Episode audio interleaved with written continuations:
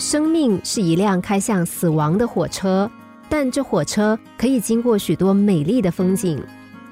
有位讲师一上台就对着台下的听众说这句话：“生命是一列开向死亡的火车。”仔细一想，似乎也不无道理。因为我们人一出生就逐渐成长、学习、茁壮，再到青年、中年、老年、死亡，所以也有人说，到达是离开的开始。我们每到一个地方，就注定会有离开的那一刻。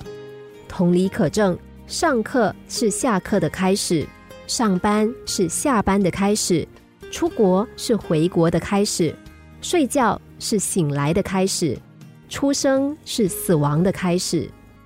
生命的火车虽然注定会开向死亡，但这列火车沿途所经过的路，可以是美丽的田野、清澈的河流、壮阔的山谷，或是秀丽的海湾。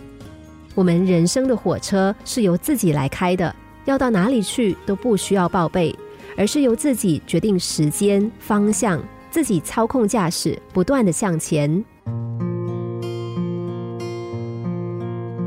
中国大陆的重庆有一名五十岁的农民刘远书，他只有初中学历，但他对于地球自转、万有引力的生成、地震、火山的发生原因等问题有非常大的兴趣，所以他拼命的买书、看书进行研究，而他的太太也到处打工赚钱，支持他继续念书。刘远书在三年之中，白天耕作务农，凌晨一点就起床看书，直到天亮。就这样，他日复一日的努力研读，最后竟然完成了一篇万字的科技论文。这篇论文被全文刊登在《发现》杂志上，主编只修改了一个字，而且被评选为优秀学术成果论文一等奖，引起科学界极大的关注。刘远书说。知识就是力量。他已经答应一家科技企业公司的聘请，继续善用他的知识，创造出自己生命的更大价值。我们生命的这一列开向死亡的火车，不一定是要高学历，但是要很努力。只要我们的生命还有一口气息在，就应该把握当下。气息没有了，火车自然就会到站停开了。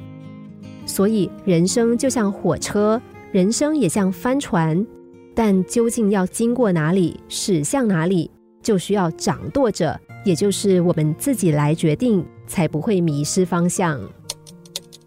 心灵小故事，星期一至五下午两点四十分首播，晚上十一点四十分重播。重温 Podcast，上网 U F M 一零零三 t S G。